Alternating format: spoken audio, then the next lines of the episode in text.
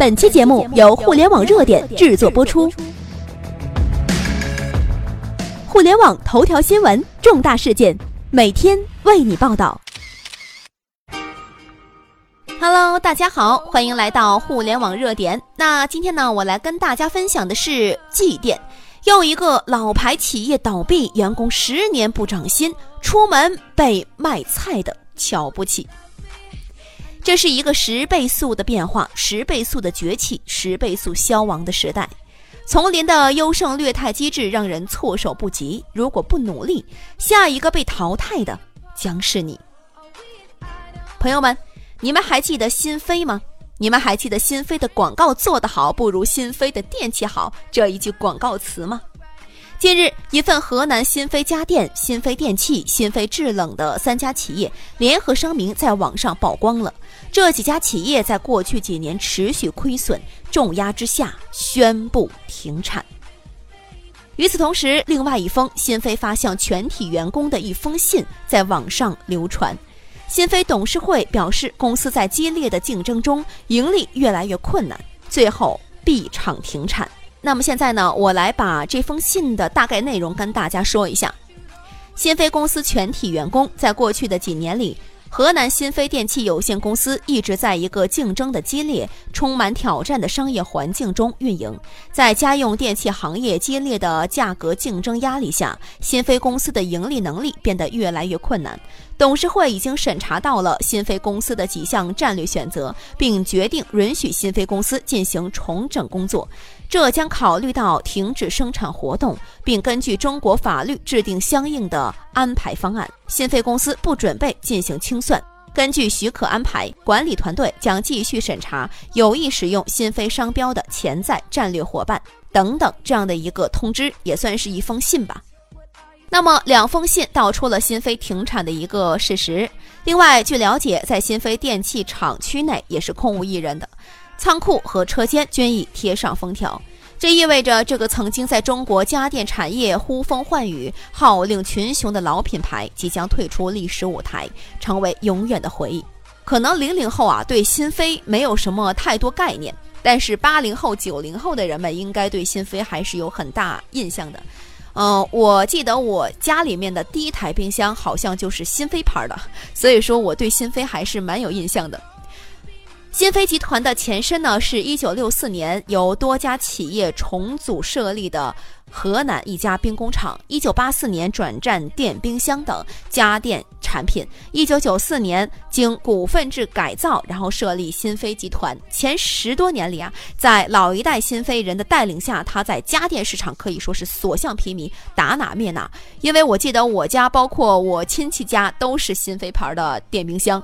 要知道，曾几何时，新飞公司是无限风光的。遥想当年，新飞冰箱被称为冰箱界四朵金花中的老大，排在它后面的是海尔、荣升。美菱。那么，在上世纪九十年代到本世纪最初的几年里，四大品牌一直是称霸着市场的，压根儿就没有什么三星啊、什么西门子啊、什么事儿啊。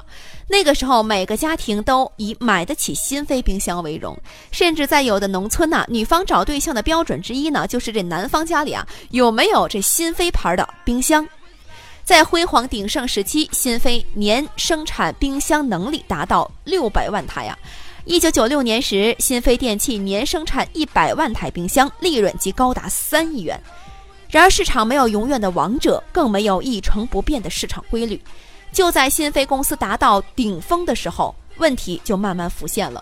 新飞的破产源于它不仅没有规模和产能上获得突破，而且新产品、新技术把握上也很落后。另外呢，它还要面临一批二三线企业的一个追击呀。最后大溃败，绝对是自己不思进取作死的。新飞电器沦落到今天这样的一个地步，冰冻三尺非一日之寒呐。新飞的新产品研发推出力度不足，还有就是新品的推广不够，这样的一个弊端被无限放大了。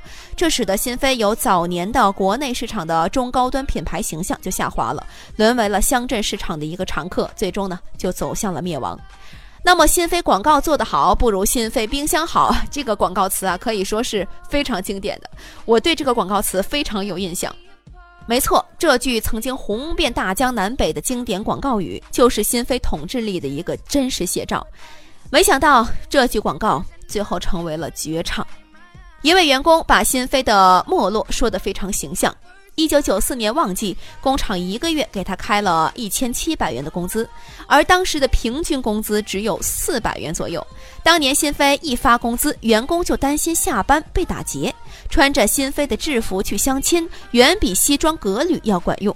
以前新飞人穿工服去买菜，菜市场的老板开价总要高一点，知道新飞人有钱呐。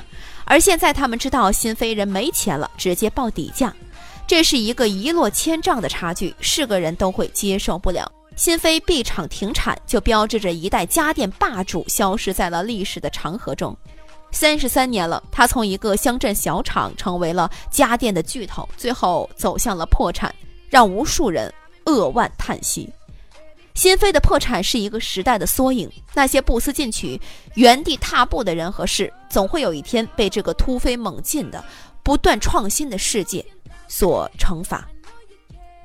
心扉的唏嘘和落幕告诉我们，在这个快速发展的时代，没有什么是永恒的。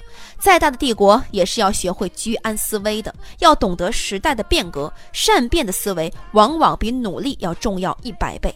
对很多的个人和企业来说，最宝贵的或许不是资金，而是拥有快速迭代的动力和自我颠覆的勇气。只有勇于革新自己，那才能够保了自己的命。